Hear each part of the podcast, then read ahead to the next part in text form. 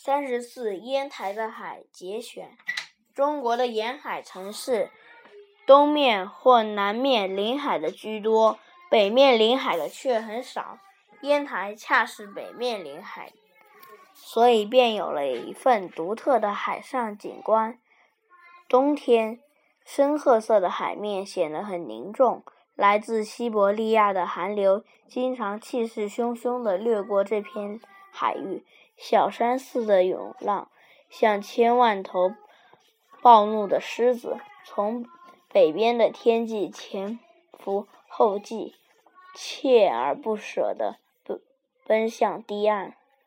溅起数丈高的浪花，发出雷鸣般的轰响，